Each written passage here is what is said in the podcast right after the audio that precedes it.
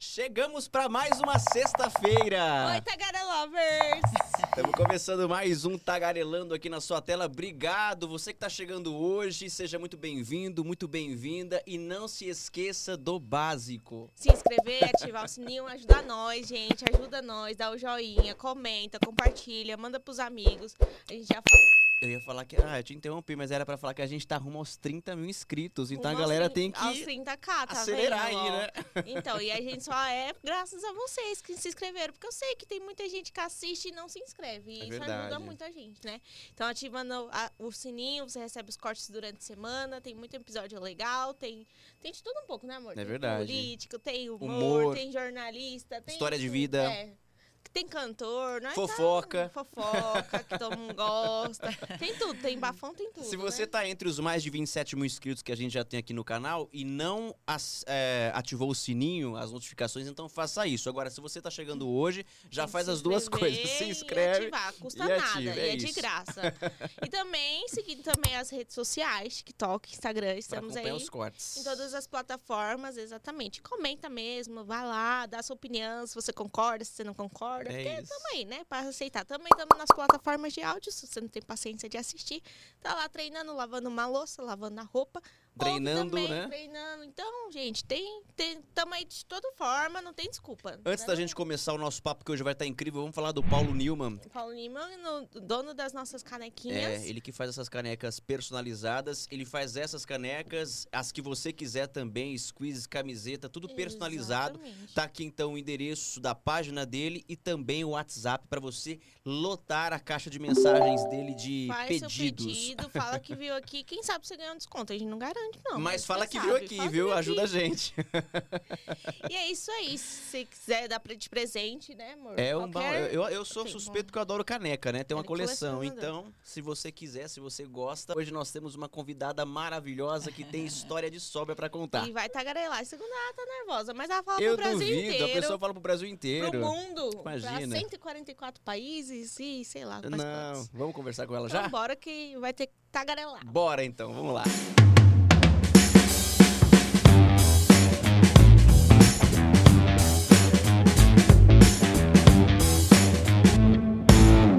Que pode, né? A pessoa fala com o Brasil inteiro e tem vergonha de falar com a O gente? Brasil e com o mundo. Fala não sei quantas línguas, já foi correspondente internacional. Vocês têm noção? A mulher é um, é um avião. É um avião. É Só das, de Record tem quase 20 anos. uma das principais jornalistas do país, carismática, talentosa. E olha, eu sei, eu já falei isso pra ela. E eu já fiz ela me mostrar o RG dela. Porque ela não, não demonstra a idade que tem. Você fala que é uma novinha na sua frente. E não tô falando que ela é velha, não. Mas é a experiência que você fala assim, não é possível que ela tem tudo. isso. Não é. Não, Não. é possível. Não, não é? Vamos falar com ela? Tá de batom vermelho e tudo pra chamar atenção. Camila Camila Musnello! Oi, gente, amei a introdução, vocês são muito fofos. É, prazer estar aqui. Muito legal ter você Muito aqui. legal, né? Essa coisa de bater papo. Vocês estão moderninhos, né? Eu tô vendo aqui TikTok, É. podcast, vocês estão todos. A gente tá tentando entrar É, nesse, nesse mundo virtual aí. É legal, faz parte, né? Eu acho que quanto mais é, veículo a gente tiver e uma maneira de se comunicar e chegar ao público, melhor é, né? Porque as pessoas te conhecem de verdade. Agora, novinha, novinha não, já deixei bastante tempo de ser novinha, viu? Esse Não. ano eu tô rumo aos 45. Mas, gente, não parece. Não, realmente não Ela parece. tá congelada no formal. E eu acho, que, eu acho isso interessante também, porque ge- geralmente quando a gente fala de idade, idade é um assunto polêmico pra muita gente, né?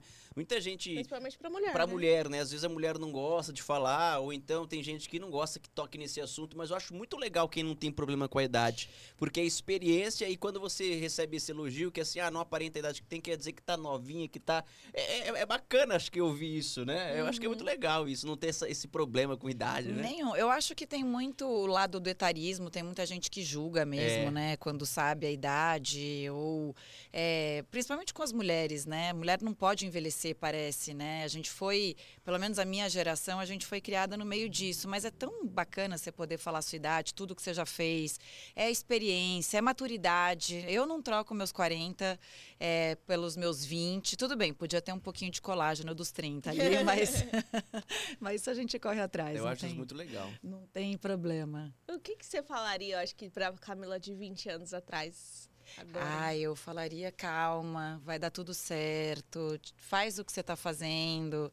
E, e acho que, sei lá, eu com 20 anos era muito insegura, era muito imatura no sentido de. É, eu não sei se eu também fui muito mimada, né? Aquela coisa de ser a última filha, ser mulher, né? Que é a caçula? Eu sou a caçula.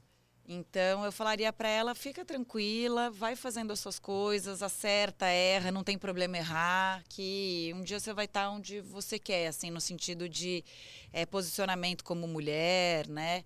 Eh, uma coisa que eu aprendi muito nos últimos anos é a, a- a potência que a gente tem em ser mulher, né? Essa coisa da voz e de você poder servir de modelo para outras mulheres, mesmo as experiências, às vezes nem tão boas que a gente passa na vida. Então, Hoje em dia eu valorizo muito ser mulher. Eu acho muito legal o espaço que a gente tem, o potencial que a gente tem. E então tenho muito orgulho, assim. Eu acho que hoje as mulheres formaram uma rede. Homem sempre teve isso, não é? Assim, às vezes um homem aprontava e as, mulheres comentavam: "Nossa, ele aprontou, mas um homem defende o outro". Agora a mulher tá igual, porque antes não era assim. Então eu tenho muito orgulho dessa fase que a mulherada tá. E é isso, a gente tem que pegar a mão uma da outra e seguir em frente, porque a gente tem rede de apoio aqui, sabe? Então, isso é muito bom de ver é, em relação à atualidade, assim. Gosto Você muito. falou que falaria pra Camila dos 20 anos ter calma e devagar. Você era uma pessoa com esses 20 anos ali, é você se era muito apressada, muito ansiosa. O que, que você esperava da vida já com 20 anos? Já era estar na comunicação? O que, que você eh, já vislumbrava naquela época? Eu comecei a trabalhar muito cedo, né? Então, ah, aliás, é uma sina minha, né? Eu nunca gostei de trabalhar cedo, de madrugada e tudo mais. Aí pergunta qual horário eu faço desde os meus 19 anos, sempre madrugada. Manhã, madrugada. É, eu lembro que eu fazia faculdade, aí eu fazia faculdade de manhã e ia pra rádio. Comecei na Jovem Pan. Eu nunca fui ansiosa, porque eu acho que as coisas sempre aconteceram. Eu acho que quando você trabalha, eu já te falei isso na maquiagem uma vez, acho que eu já te falei também que a gente trabalhou juntas no Boletim R7. Aliás, que saudade de trabalhar com você, né? A gente era toda agilizada. muito tempo, né? Pensando nisso. Já, já, há muito tempo. Tipo, uns seis anos, né? Eu acho que por aí. É. Porque vocês não estavam juntos começo, ainda. É, um é. ano antes, talvez, né? Vocês estão há quatro? Quatro. É, acho que uns cinco Então, anos. cinco aí, né? anos. É. Enfim. E aí, é, comecei a trabalhar de madrugada. Então, eu não tinha essa ansiedade de querer ser, profissionalmente falando, algo. é, eu nem sabia que eu ia trabalhar em televisão, por exemplo. As coisas foram aparecendo. Até é engraçada essa história, eu conto pra vocês como eu fui parar na TV. E aí, é, lá, eu fazia plantão, sempre fui uma pessoa que gostou muito de trabalhar, então, sabe, essa coisa, curiosidade, descobrir como é que faz. Aí no, na Jovem Pan tinha um, um redator das antigas, o poeta, é, Álvaro Alves de Faria. E aí eu falei para ele, poxa, eu queria aprender a escrever, né? Porque ele escrevia, tinha um texto sucinto, assim, até tem muito do meu texto hoje, tem um pouco dele daquela coisa da- das frases curtas. Uhum. E aí tinha uma, uma parede de cortiça e ele me deixava uns textos, eu era rádio escuta, ele me deixava uns textos, aí eu ia lá, escrevia e tal, e aí eu deixava na cortiça, ele corrigia, porque ele trabalhava eh, à noite e eu de manhã, né? E aí assim ele foi me treinando até um dia que o meu chefe falou assim, ó, cê- eu sei que você está treinando lá com, com poeta, então a partir de amanhã você vai cobrir férias de uma coordenadora de jornal. E aí eu fiz um, tinha que escrever, então, né? E tinham outros redatores, mas aí eu coordenei o jornal. Então sempre as coisas, eu sempre tive curiosidade e aí as coisas aconteciam. Então, eu não sei se, se, se mudou muita coisa, porque até hoje eu tenho essa curiosidade, né? É Até bom. hoje eu gosto de aprender, até hoje eu gosto muito de trabalhar Ser desafiada, né? ser desafiada, pensar como fazer o meu melhor, né? Não, não necessariamente isso vai ser o melhor ou, ou vai agradar o chefe ou a- o público, mas eu tenho, tenho que fazer o meu melhor sempre. Eu perguntei dessa questão da ansiedade, porque quando eu era mais jovenzinho, eu, eu não via a hora de poder crescer, né? De poder ser adulto, de poder de poder estar aqui assim, falando no microfone. E às vezes eu fico pensando, será que é, eu deixei de aproveitar alguma etapa da vida ou não? Aí às vezes eu falo assim, não, eu aproveitei do jeito que eu, que eu gostava, né? Porque eu sempre quis. Eu quero que chegue logo, eu quero que chegue logo. Por isso que eu te perguntei se você era essa pessoa ansiosa, porque eu sou. Eu era e sou. Era só o serei. é, e serei. Tem uma frase boa que fala assim. É, eu não sou tão jovem para saber tudo, porque o jovem acha que sabe tudo, né? E que já está preparado, Total. mas tem, tem o processo, você não acha, Palominha? Eu acho. Quando você virou editora Não, também, depois foi uma, que a coi- gente fala, né? Ai, uma quero- coisa construída. Quero crescer, quero crescer. Depois eu falo assim, por que, que eu quis isso? Pagar boleto? Tô fora. Tava tão bom criança, ser né? independente. Ah, mentira. Mãe. Dá vontade. Você falou assim que é engraçado como você foi parar na TV. Como que foi? Eu hum, também já fazia umas coisas assim, eventualmente, quando alguém estava de férias na Jovem Pan. Eu não era repórter ainda. Ficava insegura, nossa. E aí o meu chefe falou: Ó, o nosso chefe de redação passou mal. O dia que ele passou mal, a gente tem um, um almoço é, de algum banco. E você vai lá representar a rádio, você faz a entrevista e aí você volta, mas você vai representando a rádio, tá bom? Tá bom. Aí eu fui. É, eu lembro até que não tinha, não tinha motorista na época, foi uma coisa improvisada. Os motoristas estavam todos com um repórter na rua. Aí eu peguei o metrô, porque a Jovem Pan era na Paulista e é na Paulista ainda, no mesmo prédio. Aliás, saudades dessa época, foi muito legal. Rádio é um. Eu gosto é, muito de é rádio espetacular. também. Você é de rádio, né? Eu Você fiz veio. rádio, É. fiz um tempo. É demais, né? Eu adoro rádio. Isso aqui lembra rádio, Muito. né? Eu É. acho que é rádio filmada, rádio na TV, isso aqui. É, é, né? é, é isso aí. E aí eu fui nesse almoço. E aí eu cheguei atrasada, obviamente, porque eu fui de metrô, foi uma coisa meio de em cima da hora e tal. E aí sobrou uma- um lugar que era eu, já estava assim, uma reunião, e aí era vice-presidente do Itaú, eu acho que estava falando, um balanço do ano, sabe essas coisas? E eu sentei ao lado do vice-presidente de jornalismo, porque só tinha chefe de redação, vice-presidente de jornalismo da Band. E aí ele, ah, você é da Jovem Pan? Eu já fui de lá, Marcelo Parada, nunca me esqueço. Foi por causa dele que eu, que eu fui parar na, na, na TV. E aí eu já fazia TV Alphaville, que meu chefe, que é o Zé Pereira, é, também tem várias histórias dele, mas é uma pessoa que eu gosto muito, que eu falo até hoje, né? Porque ele praticamente me criou, imagina, uma menina de 19 anos, quer dizer, criou vários jornalistas, né, na época e tal. Ele era bravo, enérgico, assim, mas é, é, no final depois você vê que, que é seu mentor, positivo. né? É. E aí, bom, e aí papo vai, papo vem. Eu falei, ah, tô na TV Alphaville. Aí, o, no final do almoço, assim, o Parada veio atrás de mim e falou, ó, tem um cartãozinho aqui, me manda uma fita, na época era fita beta, tá? Enorme, assim. me manda uma fita sua do seu trabalho na, na TV Alphaville. Eu falei, ah, tá bom, tá bom. Passou. Falei, ah, não, acho que ele nem quer, né? Só quis ser simpático comigo e tudo, né? Aí uma Páscoa de plantão, não sei o quê, tô com meu pai, com os meus pais almoçando num restaurante, chega ele. Ele, poxa, você não mandou a fita? Nossa, ele lembrou. Lembrou. Ah, e cobrou. E cobrou. E que coincidência, no mesmo restaurante. No estavam mesmo, restaurante. restaurante. Nunca mais encontrei, tá? Foi esse, esse dia, assim, Era era pra para ser. acontecer. E aí ele falou: quer saber? Não me manda mais fita, não. Vai lá fazer um teste, vamos marcar. E aí eu fui, fiz o teste, ainda demorou para acontecer, mas foi assim, dessas essas sortes que a gente tem na vida, né? Nossa, e ele aí ficou eu fui com pra você na TV cabeça, aberta. olha que ficou, legal. Ficou. E aí, logo que você fez o teste, você já entrou. Aí eu fiz o teste, não, aí não tinha vaga e tal. Aí, depois de oito meses, eles eh, fizeram um jornal novo para grade. E aí eles me convidaram para esse jornal novo. Aí era piloto, piloto, piloto. Daí eu já entrei no jornal da Band. E, nossa, eu trabalhava bastante também. E aí era o primeiro jornal. Então eu estreiei no primeiro jornal. E aí, outra sorte que teve. Eu nem estava preparada para ser apresentadora ainda, né? Mas a apresentadora que na época fez os pilotos com a gente, ela não pôde, não fechou por salário, sei lá o que, que foi. E aí me falaram assim: você pode vir sábado fazer umas cabeças só porque a gente precisa afinar luz e tal. Isso ia estrear o jornal na segunda. Falei, claro, claro. E era um teste. E eu virei apresentadora do programa, do jornal. E eu não fiz, não fiz piloto. Eu fui a única que não fiz piloto. Eu só fiz piloto como repórter de, de TV. E aí aconteceu. Aí eu fiquei lá um ano como apresentadora. Você nem eu- chegou a fazer reportagem lá então? Eu, aí eu fazia, apresentava e Ah, fazia fazia reportagem. Fazia, trabalhava bastante. E aí depois eu recebi esse convite da Record.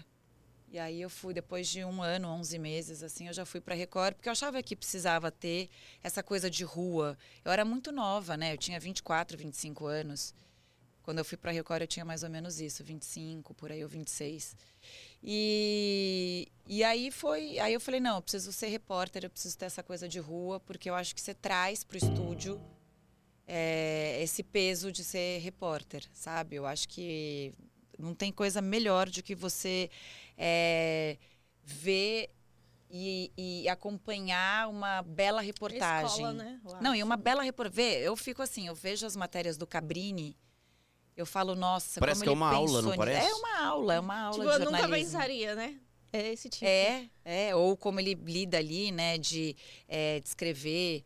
Eu lembro uma que me marcou do Cabrini, o terremoto da Turquia, que ele descreveu do começo ao fim o resgate de uma, de uma mulher. Você fala, não, é isso, é isso, história, história bem contada dá um prazer gigantesco. O estúdio é muito legal também. Né? Até me perguntam o que, que você prefere, eu não consigo, eu não consigo Dizer, escolher. né? É, é legal apresentar também, porque é aquela coisa do ao vivo, frio na barriga, de você ter que se virar em várias situações. Mas reportagem, eu acho que é, é muito muito bom, vocês podem me falar também, mas é muito bom você poder pensar no teu texto, é, qual o viés que você vai dar, é, escutar a sonora de um, de um entrevistado e você fala, pô, essa é a sonora. Né? Você já, já, na imagina o hora, texto na a cabeça. frase é, sabe? Você fala, já tenho a sonora que eu preciso. Então, eu acho muito, muito bacana. Não consigo decidir. Não consigo falar o que eu prefiro. E qual editoria o tema, assim, você acha que você gosta mais? Olha, eu não sabia também. Eu sempre gostei de fazer comportamento. Eu sempre gostei de fazer polícia, porque tem gente que tem um pouco de preconceito, né? Sim. Em fazer polícia. Eu adoro, eu acho que faz parte do nosso dia a dia. Ah, mas Camila é sensacionalista. Não. É, é, a, é a realidade É, que a gente depende vive. do jeito que você conduz, né? É, mas é a realidade que a É a gente realidade, vive. não Pelo menos ser. em São Paulo. Eu sei falo lá. isso também. Eu falo, é, infelizmente, é, isso acontece todos os dias na nossa porta. É um mal necessário. O que a TV faz é mostrar aquilo. E aí a questão do sensacionalismo que você disse depende da maneira como você vai conduzir a história, né? É, claro, É, você pode depende de ser você. ou não. Você vai aproveitar da É. dor daquela família, né? Que é aquilo que tem gente que faz. E não é o que você tem que fazer, que todo mundo tem que fazer, né? Você só tá mostrando realmente um problema de segurança pública. É isso. Que existe. É, é você o pode ter da, respeito da pela dor. novela da vida real. Existe. Tipo, não dá pra fantasiar, mas é isso. Também não vai ficar sambando em cima da dor da pessoa, né? Tudo com respeito, eu acho. E então acho. você falou que gosta de é, Polícia. polícia, comportamento. Polícia, comportamento e uma coisa que está me seduzindo muito, que eu descobri esse ano, que eu não tinha noção. Quer dizer, até um pouco do ano passado que eu fiz algumas coisas, umas entrevistas naquele JR Entrevista. Não, não era o JR Entrevista, podcast do JR. Que é, são, é direitos humanos. Adoro. São casos de eh, direitos humanos. Aí eu fui para Polônia esse ano, né? Fazer Uhum, a série para o. JR e uma história para o DE. Gente, direitos humanos. Tem tanta coisa que você pode abordar e tanta gente que precisa. São assuntos muito importantes para você levantar a bandeira, sabe? Uhum. Então, acho que eu me encontrei. Ho- Hoje, hoje em dia, eu estou até querendo fazer matéria com núcleo de reportagens especiais lá na Record. Até pedi para falar sobre direitos humanos, que é um assunto que está me brilhando os olhos. Me dando frio na barriga Camila, ultimamente. só posiciona o microfone mais perto da boca, assim, ó. Isso Assim? aí. Perfeito. Tá. Beleza aí. Ajustando, imagina. Não sei se é É pra, entrevistada, gente, gente. po- é pra gente poder ouvir você melhor. Então, isso é um barato, né? É, bom, eu sou jornalista também, mas assim, eu, eu gosto muito de falar, né? Mas eu, Imagina. mas eu prefiro também ser o entrevistador.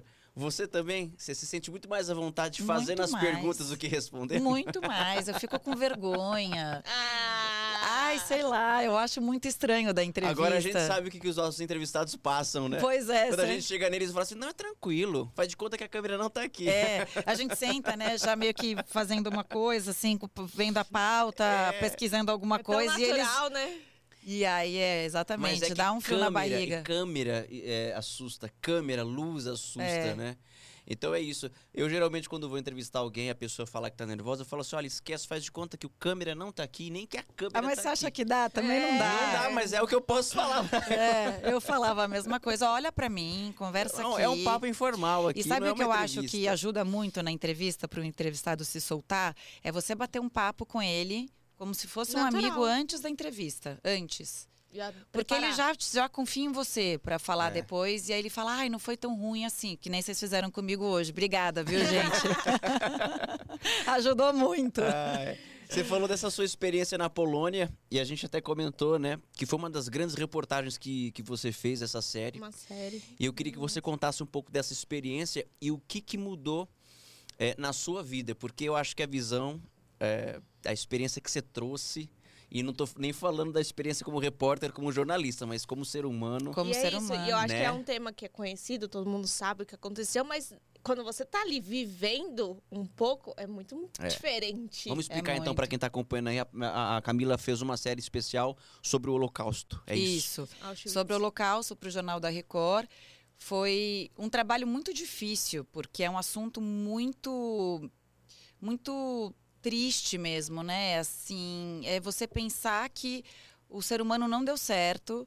É, é- é impensável o que aconteceu lá. Assim, já de ler, a gente já tem essa noção, né? Mas a hora que você olha de perto, aqueles campos de extermínio, é, eu também nem sabia a diferença. Eu descobri para fazer a pesquisa disso, né? Concentração onde eles ficavam presos e de extermínio onde eles chegavam para morrer.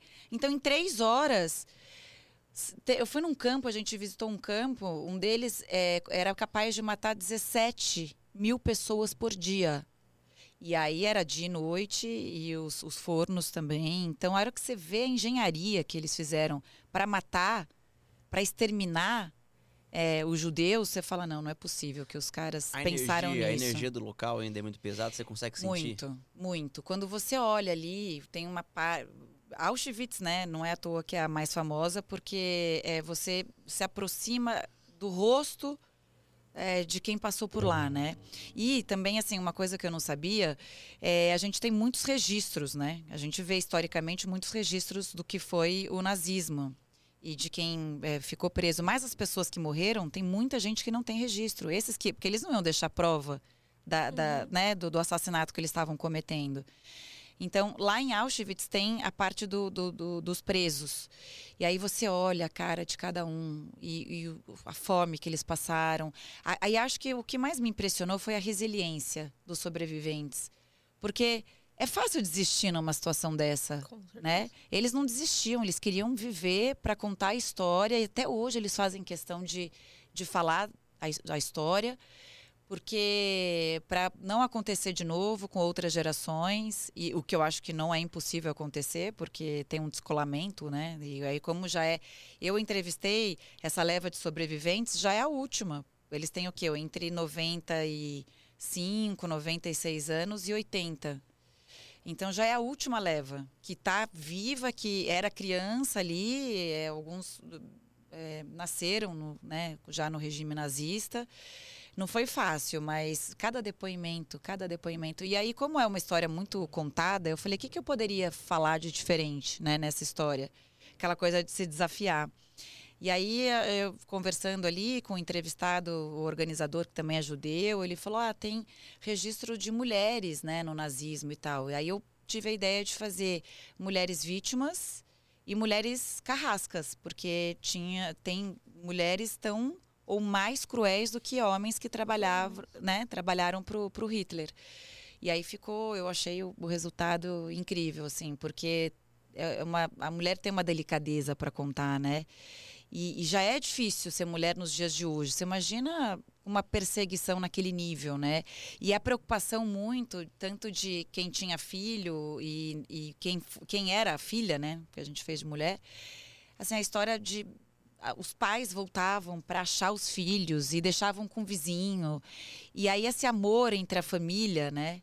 Mãe guerreira ali que volta pela filha para ou pelos filhos para tentar salvar. Enfim, então é, foi, foi bem intenso. Foi bem intenso, mas, mas eu fiquei feliz de poder contar essa história com esse recorte feminino. E quais são os como são os bastidores de uma produção como essa? Porque apesar de ser uma história muito contada, é, é uma história muitas vezes até difícil de compreender, ou mais do que difícil de compreender, no seu caso, como é que você faz para contar essa história ou recontar essa história sob a tua ótica, de uma forma que as pessoas consigam realmente compreender o que foi isso, o que significou isso para a história? Então, assim, Como é que eram os bastidores e qual foi, de repente, a sua principal dificuldade em tentar traduzir isso? Ou, de repente, entender algo que você talvez não entendesse, porque ela estava aprendendo também, mas Aprendi total. É, é legal isso, né, de jornalista que a gente aprende com os assuntos, né? Então a gente vira especialista de tudo. não é verdade. Não é? Então teve que rolar uma pesquisa ali, Super. uma. né, Não, uma- esse eu tive que me preparar porque preparo muito. Foi uma press trip. O governo da Polônia convidou alguns jornalistas para falar sobre o Holocausto. Ainda nem tinha acontecido o ataque né, do Hamas em Israel, então foi uma coincidência. Assim, quando a gente ficou pronto o material, na semana que ao ar aconteceu, aí eles até seguraram a série e aí depois eles voltaram, eles falaram não, tem a ver, né? Assim, é, mais uma vez os judeus sendo atacados, agora dessa vez por um grupo terrorista. E, e aí a série foi ao ar. Mas eu comecei a pesquisar. Primeira coisa que eu fiz, não entendia muito, assim, você sabe o que era, que tinha Uhum. campo, que eles passaram fome, mas não tão a fundo. Eu assisti vários documentários, li um livro que era até do coordenador dessa viagem, que era o Márcio Pitiliuk, que teve a ideia de levar os jornalistas, porque ele falou, eu preciso, eu, eu gosto de, é, de trazer à tona, assim, eu fiz publicidade, hoje eu sou aposentado, mas eu quero que esse assunto seja falado sempre. Então, ele é um, é um cara que nos bastidores agita bastante é, o pessoal ali, né? Ele, ele conhece muitos, muito sobre a história, sobre os sobreviventes, então eu tive pelo menos uns três encontros com ele antes da viagem, já comecei a ouvir as, as nossas entrevistadas, nossas sobreviventes, que gentilmente dividiram de uma forma linda a história delas, muito difícil para elas elas falarem sobre isso, sabe? Mas elas passaram pela dificuldade para poder para que outras pessoas ouvissem o que elas tinham a dizer, né? E, e aí, então, aí foi, foi um monte de jornalistas. A gente era em 13, então tinha a gente, Globo, Band, Folha, Estadão é, e, e podcast. Tinha a galera do Os podcast podcasters, também, é, né? eles foram do Inteligência Ilimitada Ilimitada, e do Flow, Do Flow. o Igor. E aí a gente se deu super bem, todo mundo Que e tal. E hora. cada um com a sua demanda. Então, eu falei, uma dificuldade foi essa, porque press trip normalmente é muito corrida. Já sabia que ia ser a viagem super corrida. E aí, assim, a demanda que TV tem é diferente da de jornal, mas a gente se uniu, cada um às vezes esperava o outro, quando a entrevista do outro tem que ser mais longa, porque eles têm, né, de impresso tem que ser mais longa, a gente fazia. E, e chegando lá, é você entender a história de cada lugar que você está visitando, que a gente tinha visita guiada de todo mundo, então eu tinha que ouvir a história, pensar como eu ia fazer, não tinha ainda noção de como eu ia dividir os VTs. Então foi uma coisa que eu fui fazendo por um feeling ali, cada lugar que eu ia. é, eu tinha que traduzir isso de uma forma simples, né, para que todo mundo entendesse, para ficar bem contada a história. E eu acho que o desafio foi esse: era muita informação, muita informação, e que você tem que tomar um cuidado gigante para contar. Muito, muito. Pra não E- faltar nada e pra conseguir resumir E bem. pra não falar nada errado, né? Não contar Porque nada são errado. o quê? Seis, oito minutos de matéria. E às vezes Várias. você grava a bruta 100 minutos. É, Uma hora. e editor odeia, né? Reportagem foi reportagem pra semana toda? Foi De reportagem. segunda a sexta? Não, mas então, aqui. Você imagina quantos é. VTs que ela não teve que fazer? Não, então, aqui eu falei, gente, eu vou lá, vamos ver como vai, vai rolar. Então, eu tava com uma missão de trazer uma série, mas também, assim, eu quero fazer VTs bons. Então, se lá só é, eu eu conseguir fazer dois VTs, vai ser dois VTs, né? E, e aí, no final, era tanta, tanta coisa que a gente foi descobrindo lá e tanta história para contar que deu tranquilamente né, para fazer uma série com cinco VTs de cinco, seis minutos. Teve um que teve sete. E aí ainda fiz um é, pro Domingo Espetacular, que era uma história também que eu fui entrevistar. Nem sabia, tá, que eu ia fazer esse recorte de mulheres, mas eu falei, vamos, vou, para pesquisa, vou falar com sobrevivente. Pesquisa. E o Gabriel Waldman, ele tem uma história linda, linda, linda, linda. E aí eu marquei, a gente marcou um café, ele estava com pneumonia, e aí a gente foi na casa dele. E, e aí ele contou a história dele, eu falei, nossa, sua história rende uma história sozinha. É muito linda a sua história. Posso contar uma história de amor não correspondido? Quer dizer, ele namorou, ele judeu namorou a filha de um nazista, de um coordenador de campo de extermínio, desse que eu te falei, 17 mil pessoas, de Treblinka. E aí a gente ia visitar esse, esse campo de extermínio. Eu falei, vamos fazer uma matéria da sua história, porque é, é bonita. E ele ficou sem resposta, porque a, a mulher terminou com ele. Até hoje ele, ele casou, teve filhos, tem netos e tudo, refez a vida. Mas ele teve um, um amor assim que ele nunca esqueceu e ele queria respostas. Eu até procurei, ela não quis falar. E, enfim, A tem mulher? história. A Você mulher. encontrou ela. É, eu, eu encontrei um neto dela, quer dizer, era um sobrinho dela, é neto do, do nazista, que ia falar para nossa reportagem. E aí ele falou: Olha, é um assunto tão delicado que minha tia já ficou brava, ela não quer falar com vocês. Falei do seu desejo. Falei: Pode ser áudio, pode ser qualquer coisa, só para dar uma resposta para ele. Ela falou: Não, não quer. Ela não gosta que ligue esse assunto, é um trauma para a Nossa, deve ser família. algo muito pesado. É, eu queria até saber, né, como é lidar com o passado desses, né, do, do avô. Ele ia falar, mas aí ele deu para trás também. Eu entendi, porque é um assunto delicado, né? E, foi isso. E aí é um- teve esse, esse VT também pro DF, ficou lindo também. Esse é um trampo que é isso, não tem uma produção antes. Você que tem que produzir, você que foi atrás, você que É. tentou achar. Esse eu produzi. alguma- É, porque algumas coisas não tem como fazer marcado já. Aí você vai falar com o neto de. Não, não tem como. Você Não, fiquei- descobrindo. Fiquei falando com ele pelo menos um mês. Olha Eu isso. fiz o primeiro contato antes de ir para Polônia. Aí eu dei um tempo para ele, aquelas coisas que a gente vai, né, Que já foi vendo sondando. como entrar. É, ele já sabia quem eu era. Depois eu mandei a, a série do JI para ele assistir. Olha como eu tomo cuidado e fica tranquilo. Vou cuidar da sua história é, da melhor forma possível. E aí ele topou tomar um café comigo depois de um mês que eu estava falando por WhatsApp. E aí ele falou, tá bom, então a gente grava amanhã. E aí, na- aí no dia seguinte ele me pediu mil desculpas e tal, falou que não poderia falar por, por questões familiares, para poupar a, a mãe dele, né, que também era filha do nazista, e a tia, eu entendi super, e eu falei, Uhum. tudo bem, e, e foi isso. Caraca. É. Tem, às Você vezes a, a gente precisa de tempo, às vezes, né, Nossa, pra... é muito. E é isso? pra Você conseguir. Falou, foi- Quantos dias vocês ficaram lá? A gente ficou nove dias. Então, trabalhamos bastante. Aí visitamos três campos, um de concentração, que, aliás, não é um muito visitado. E é, é interessante de ver, porque era um campo de extermínio grande, gigante, é, perto de uma cidade chamada Lublin. É um turismo dif- diferente, né? Porque normalmente nas férias você quer relaxar e tudo, mas eu achei tão incrível você eh, tentar imaginar ou, ou ter aquela, aquele registro da história bem na sua frente, que eu recomendo. É, essa viagem é uma viagem interessante de se fazer. E esse campo de extermínio chama Majdanek e tinha um, um trecho só para mulheres e as mulheres trabalhavam tanto quanto os homens, não eram poupadas em nada.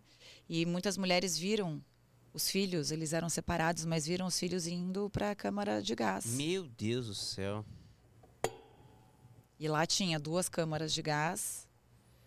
E Tem no- as vestes deles lá, né? tem. Então, aí que eu tava falando de Auschwitz sapato. no final, tem o sapato, tem é, os cabelos das mulheres. Isso me impressionou demais. Porque é a primeira coisa que eles faziam, mesmo para humilhar e por, por higiene, eles tiravam o cabelo, faziam a pessoa tomar um banho, tipo chuveirão, e aí mandava para a câmara de gás. E é uma sala gigantesca. Assim, olha, do tamanho dessa sala aqui, toda de cabelo, toda de cabelo de mulher, de vítimas, isso não é nem um terço do que de pessoas que passaram por lá e foram mortas. Nossa, essa é uma parte pesada da história. Super pesado. Desculpa pesar, Mas viu, é- gente? Mas é nosso Não, trabalho Não, nem sempre é, isso. fácil. Mas é isso, exatamente o que a gente vê às vezes na frente da TV e fala, ah, é fácil o trabalho dela, só lê TP, né? Tipo, me- me- até menospreza, assim, como se fosse fácil. Mas é isso, na rua é totalmente diferente. Eu acho que. E essas experiências que só o jornalismo proporciona, É né? isso, e é um negócio que você falou, é pesado, mas, cara, é importantíssimo a gente saber. É importantíssimo a gente viver. Eu tenho vontade de ir nesses lugares, assim, pra realmente ver e fazer. Pô, faz parte da história. É uma coisa que não dá pra ser Segunda Guerra apagada. Mundial. É É, acho, que é, é- acho que é o fato histórico até aqui mais importante. Eu- tudo bem, Primeira Guerra tem também os Sim. detalhes e tal, mas a Segunda Mas Guerra tu- Mundial, que não foi só, isso eu também descobri na matéria, não foi só a conquista de vários territórios, né, que eles queriam fazer um povo ariano forte, Uhum. e todo mundo que eles julgavam fracos, eles queriam matar, exterminar. começando pelos judeus. É, os historiadores dizem que os poloneses seriam o segundo. Seria, então a gente ia ter uma perseguição gigantesca. E, então teve duas frentes a Segunda Guerra, né? De ocupação, aquela coisa de guerra mesmo, que muita gente soldado morre e tal, e de extermínio, de perseguição a várias, várias nacionalidades e principalmente os judeus, né? 6 milhões de mortos. Você vê por, por preconceito, né? E num período curto. Eles começaram a, a exterminar mesmo, porque eles colocaram os judeus nos guetos. Ah, daqui a pouco a gente vê como a gente vai resolver. E aí eles falaram, tive uma ideia, vamos assassinar todos. Simples e aí, em assim. um ano e meio, dois, eles conseguiram assassinar 6 milhões de pessoas. Eu não sabia disso. Eu achei que tivesse sido já desde o começo da Primeira Guerra. Não, foi lá para 43, 44, vai, 42 em alguns, alguns, alguns lugares. Caraca. Qual que você acha que foi a reportagem ou série que você acha que foi a mais marcante para você até ah, hoje? Para mim, Caso Isabela Nardoni. E o litoral, esse ano o litoral que eu tava de folga. Que São Sebastião, né? São Sebastião. Foi, Inclusive, eu nunca foi... tinha visto uma coisa. Olha que a gente faz, hein? É. Enchente. Inclusive, nunca essa tinha história visto. é muito boa, porque é isso, você tava de folga, você pegou o seu celular, suas matérias foram todas de celular. Você pegou o barquinho e foi. Eu falei assim, gente, é, o que tá acontecendo? É aquela inquietude do, da, você do não ia conseguir curtir né? Você não ia conseguir foca. ficar ali sabendo não, o que estava acontecendo jamais, tudo, né? não. Então, no começo eu não sabia. Eu, quando eu fui, eu fui um dia antes. Parece que eu fui para trabalhar só, sabe? Eu, a gente estava de folga de carnaval. Uhum. Tava de folga no ano passado. Aí eu falei, ah, vou dar uma descansada. Não vou pegar trânsito. Vou no sábado. Né? Não fui na sexta. Não, foi, vou no domingo. Acho que a chuva foi numa segunda. Foi num domingo à noite. Cheguei lá no domingo, saí no domingo tranquila na estrada, eu já vi que estava uma chuva torrencial. Tava chovendo mais do que em São Paulo. Fiquei um pouco com medo. Olhei as encostas, eu falei, não, tudo bem. Fui dirigindo sozinha, né, à noite. Bom, cheguei lá debaixo de uma chuva e aí foi assim a noite inteira. Aí no dia seguinte estava eh, alagado, a, a, a, eu fiquei no condomínio, né? Tava alagada a rua do condomínio, em frente ao condomínio, a água baixou, porque ainda estava chovendo, mas tem um pouco de calor, né? Então evaporou a água, não era também uma enchente. E aí a gente começou a ouvir, olha, tal, tal alagou não sei aonde, alagou não sei aonde. Eu falei, ixi, acho que eu vou trabalhar, gente. É. na hora. Sim, uma da tarde. Eu falei, acho que eu vou trabalhar. Era no domingo, isso aí. Eu é, fui sábado à noite. DE, né? Que eu entrei pro DE. Aí eu falei, Aí continuou chovendo. Eu falei, não, então se tá chovendo, já tá alagado, eu vou dar uma volta aqui, vou dar uma, vou dar uma olhada aqui na Barra do Una, porque eu estava na Barra do Una, né? Que é perto de, da Barra uhum. do Saí. E aí a gente começou, ah, ali tá interditado, aqui, isso aqui. Aí eu achei aquela rua, que era perto do sertão, aquele bairro completamente debaixo d'água. Aí eu parei o carro, fui de carro. Parei o carro, atravessei a estrada, não tinha nada na estrada, olhava assim, eu falei, não, não está normal esse, esse tráfego, né? Porque já estava interditado, lembra que as pessoas ficaram ilhadas, ficaram, não dava para elas saírem. E aí já estavam levando mantimentos para as pessoas ilhadas desse bairro. Aí eu subi no bote, lembra? Subi no bote com o um negocinho, ó, oh, o senhor filma para mim aqui, só entrando, obrigada. E aí fui vendo, e aí eu fui, fui participando, contando... o senhor precisa de água, foi uma coisa meio, eu fui descobrindo junto, assim, né?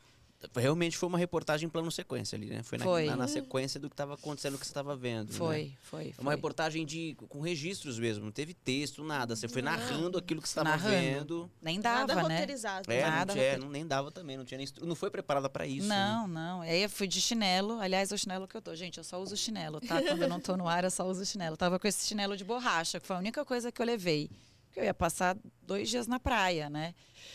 E, foi com esse chinelinho que eu fui. Nesse dia, no dia seguinte. Aí eu lembro que para chegar no trecho é, interditado da rodovia, eu a interdição estava bem mais para baixo. E aí eu cheguei muito cedo, porque eu estava naquela coisa de ver, vamos ver o que aconteceu no dia seguinte. Parou de chover, já estava sol e tal.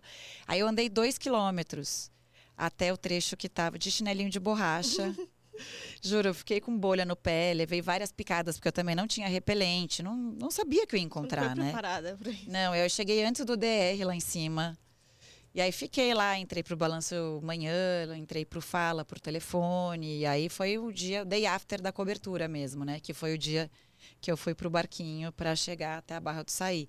E aquela estrutura, gente, eu nunca vi. Helicóptero. Parecia guerra, parecia guerra, parecia.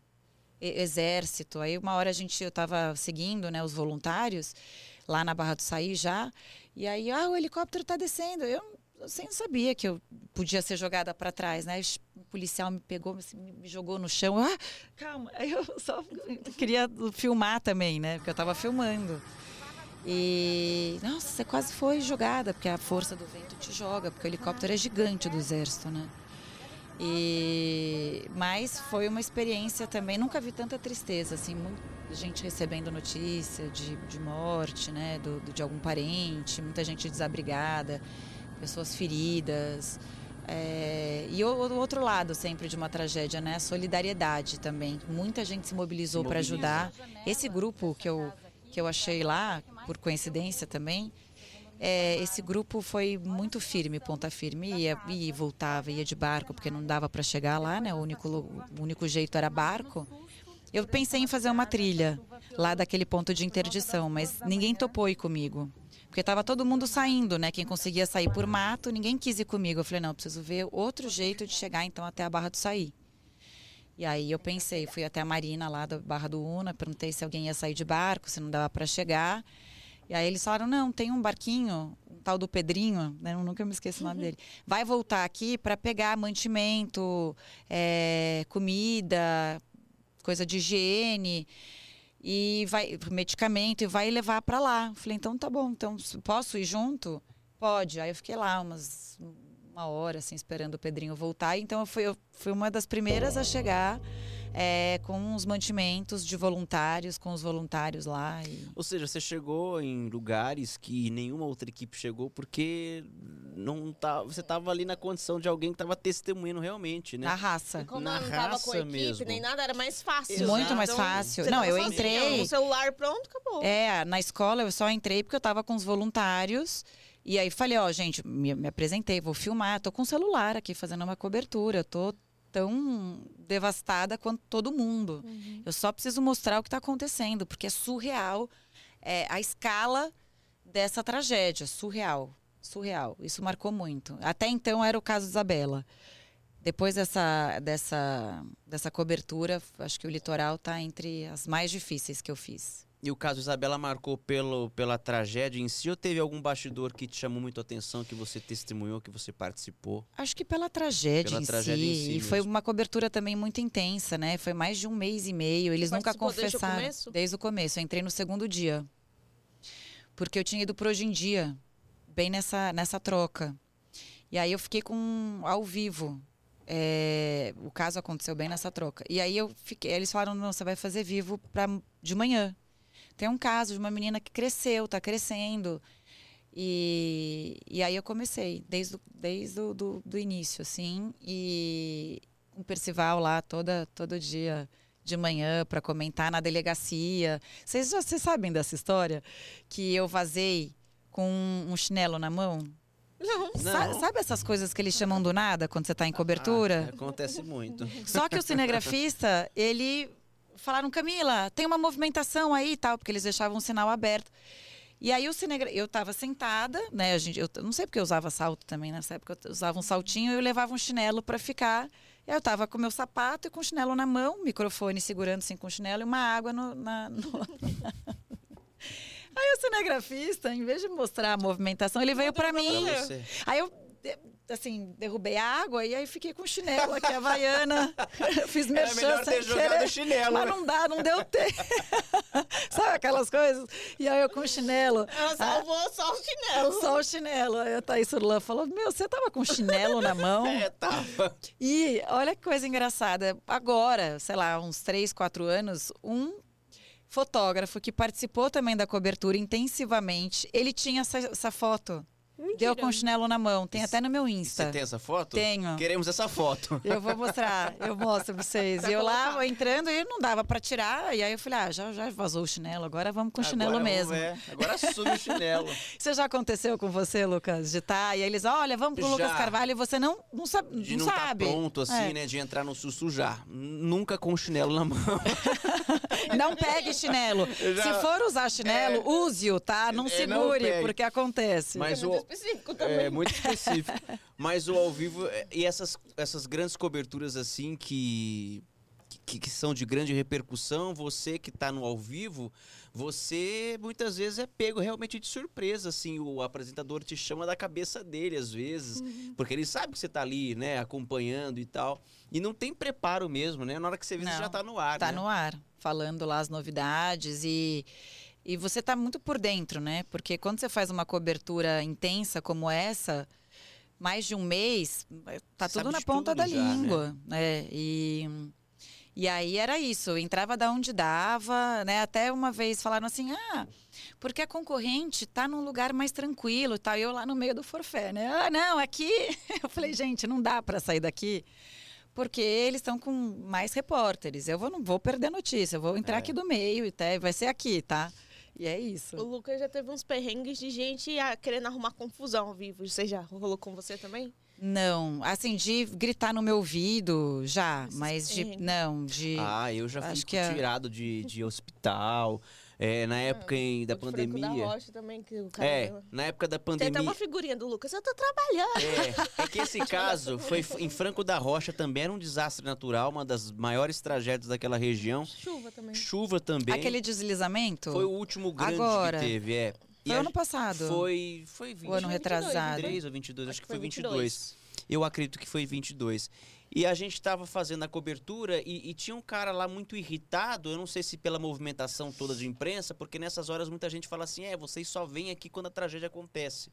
Meio que jogando nas nossas costas um pouco da responsabilidade de nada ter Do sido Estado. feito, que é do Imprensa- Estado. a imprensa vai fazer. E aí você tá lá pra mostrar uma tragédia justamente pra poder também cobrar que se faça, porque ano que vem vai ter de novo. Todo ano tem chuva, Janeiro gente. chove. Todo... É sempre assim. E nessa ocasião o cara começou a, a ofender a gente, a, a- a discutir.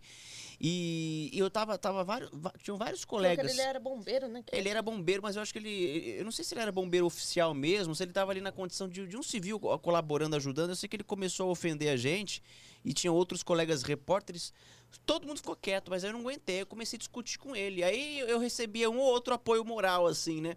Mas o cara começou a desrespeitar muito a gente. E aí eu comecei a me alterar também. Falei, olha, você me respeita, eu tô trabalhando, que isso e tal. A Quero gente- essa figurinha. E a gente tem. Maravilhoso. eu acho que eu tenho até esse vídeo, é, porque alguém, alguém que tava lá registrou, eu bravo, porque assim, a gente entende o sentimento de tristeza, aliás, a gente se compadece. Eu, eu fazendo a cobertura ao vivo pro Balanço Geral, acompanhando os corpos sendo encontrados, que é coisa pior do que isso. Não, não tem. Horrível, né?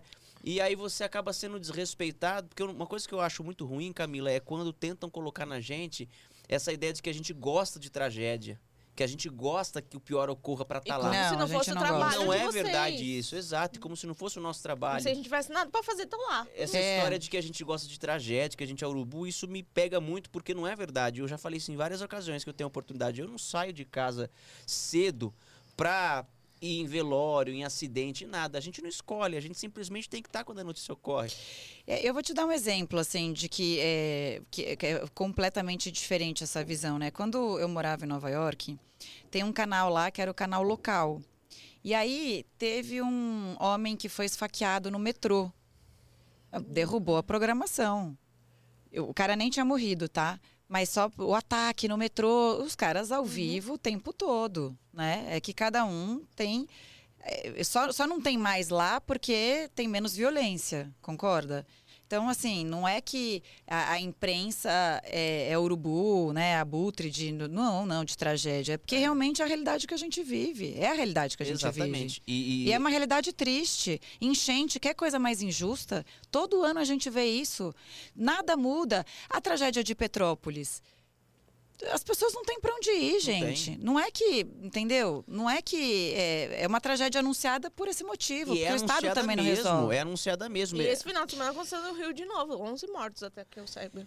E Foram. vai acontecer todo ano. E tinha uma desaparecida, não sei se encontraram, E né? aqui em São Paulo, gente, todo, todo, todo ano vai chover em janeiro, todo ano vai acontecer o que sempre acontece e nunca ninguém faz absolutamente árvores. nada. Árvores que caem.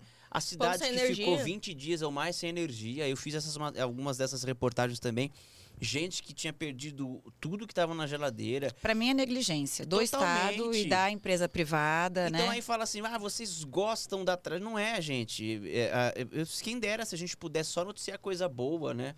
Mas, e a gente noticia e a também. gente noticia também.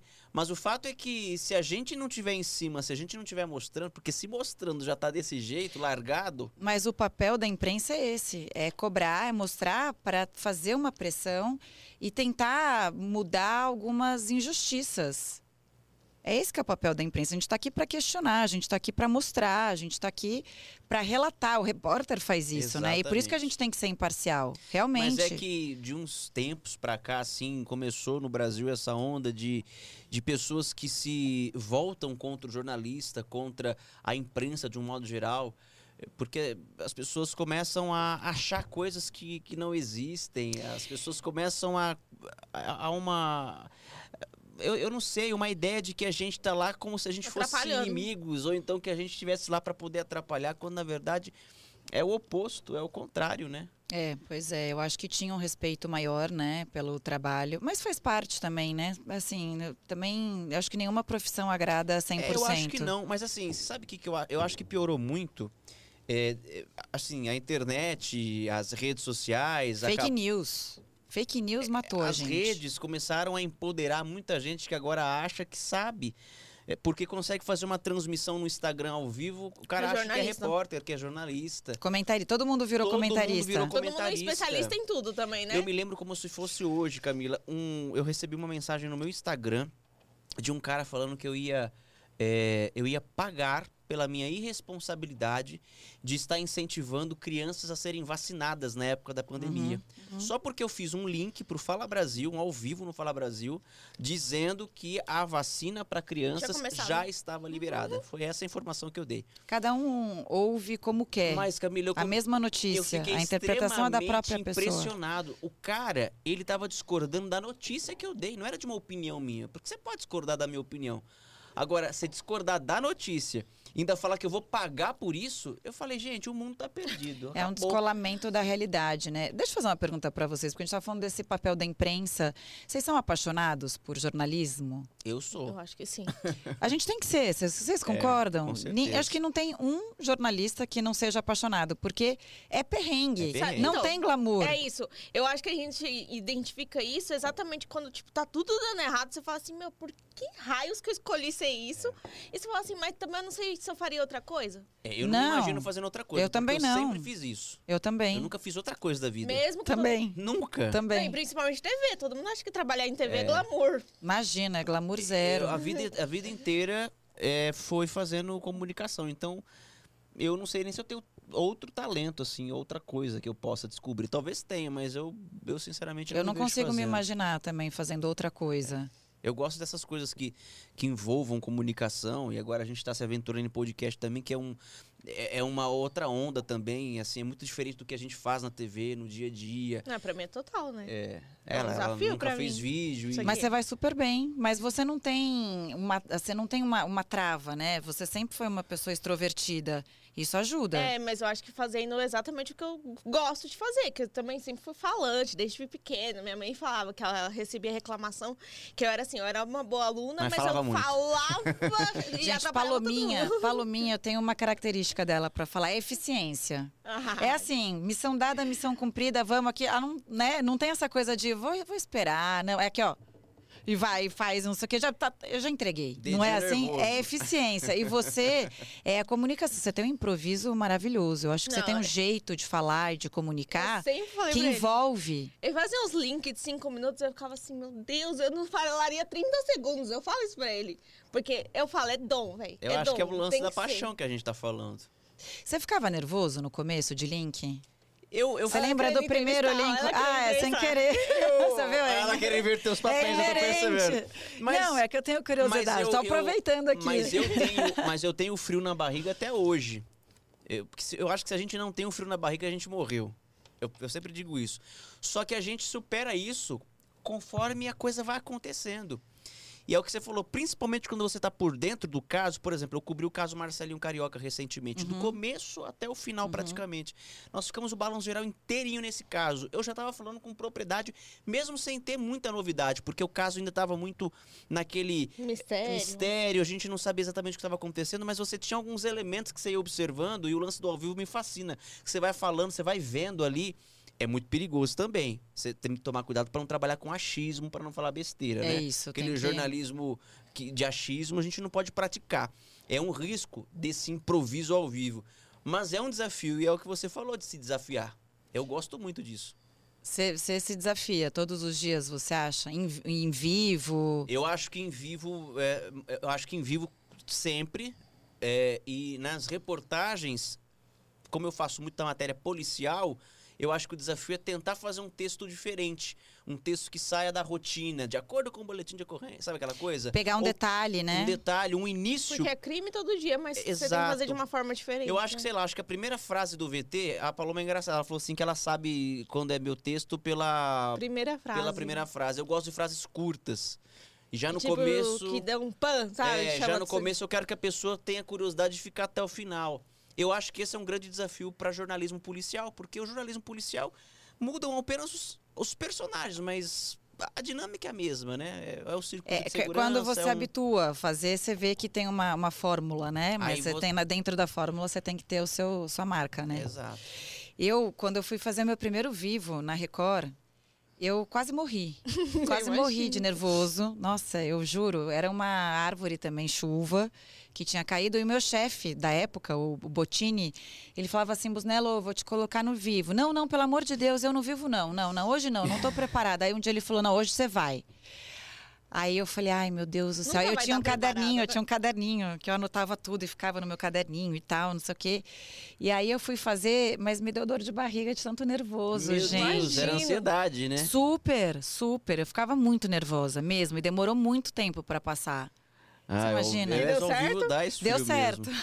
Hoje em dia eu não fico mais nervosa. Não, dependendo do que você vai Mas fazer numa estreia, barriga, frio né? na Eu acho que essa é uma boa pergunta. Você já foi apresentadora, correspondente, repórter, mil e uma coisas. Qual foi a última coisa que te deu um frio na barriga? que Ah, você- sem dúvida, apresentar o Domingo Espetacular.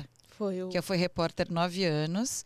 Não esperava, foi muito do nada, assim. Eu fui pega super de surpresa. Fiz um, um piloto, fiquei nervosa no piloto. Não sei se já aconteceu isso com você. Já ficou nervoso em piloto? Eu, Eu fico já. muito nervosa em piloto. É porque você tá sendo observado ali, né? Exatamente, é um teste. Você tá sendo testado pra ver se dá conta de ir pro ar, né?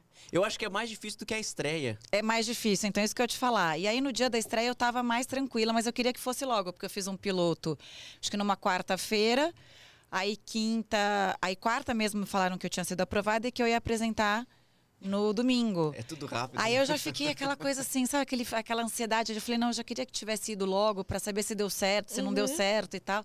Mas no dia da estreia eu já tava, tava bem mais tranquila do que no piloto. Eu acho que às vezes estrear sem o piloto, é claro, porque o piloto é importantíssimo, mas assim, dependendo da ocasião, estrear sem o piloto às vezes é melhor, né? Às Porque vezes o- o piloto já é estreia. Porque o piloto é, porque o piloto Já é. e o piloto tende a te dar aquela aquela o piloto como você vai ficar, como você fica ansioso e nervoso porque está sendo observado, a chance de você cometer algum deslize e Ah, isso mas na estreia- na avaliação, isso é complicado. Mas na estreia você sabe sempre que você também está sendo avaliado. também. A estreia sempre, o primeiro dia é o mais difícil. É. Depois até. Depois ninguém liga mais. Ninguém liga mais, é, mas o primeiro dia que você sabe que você tá, tá avaliada. E essa coisa de gravar também, né? Gravar, o piloto grava. E o ao vivo é assim, é o que eu tenho, vai ser isso. E vou Pode cair fazer. TP, você vai ter que improvisar. É ao É, vivaço. é. Mas foi a última vez que eu senti um frio na barriga. eu, forte. Eu, eu tô sentindo agora um frio na barriga de ter que terminar esse papo. Ah, passa rápido. Passa rápido, você Amei, E aí, ah, meu amei. nervosismo acabou. E agora, acabou nervoso ou não? Acabou, Agora acabou. que acabou Mais uma. Ai, não. Mas o- hoje o Fala Brasil você já faz com o pé nas costas. não Hoje eu mais- faço. Hoje eu não tenho frio na barriga. Depende do assunto, assim, se é um sábado diferente, por exemplo, morte do Zagalo, que eu não domino futebol, o assunto de futebol e esporte. Então dá, você fica nervosa e tem aquela tensão de você Que é ter, um assunto ter que praticamente dar- só, né? O jornal todo. é, ter que dar informação e não ir pelo achismo, né? Você É. tem que ter E informação. segurar o jornal. Mas já descobri também, tudo que você faz preparada dá certo. Você tem que se preparar para seja qual o assunto que for, né?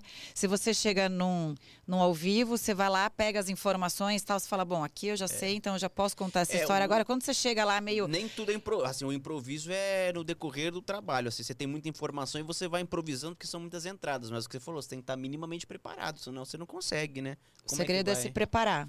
A E aí você gente, tira de letra. a gente falou da série, tá disponível no YouTube, né? Tá, boa, gente fazer ela, tá vendo? Vocês são assistir. podcasters? É, pra quem quiser assistir, ficou interessado, é muito boa mesmo. São cinco VTs, né? São cinco Cinco VTs. reportagens, tá no YouTube do JR, Jornal da Record, a gente vai colocar o linkzinho aqui e assistam ela e prestigiem, que ela é maravilhosa. Ai, amei, gente. Foi Camila, um muito obrigado. papo Obrigada muito legal. mesmo. Adoro Nossa, vocês. Tem muita história, a gente nem falou Muita da, dela história. ser correspondente. Tem tanta coisa pra Nossa. falar. O programa tem uma hora, mas assim, quando a convidada é, é do, do seu timbre, a gente tem que ficar duas, três horas falando. Ficar falei, Tem, a- vai? tem, tem as suas vantagens de ter quase 45 anos.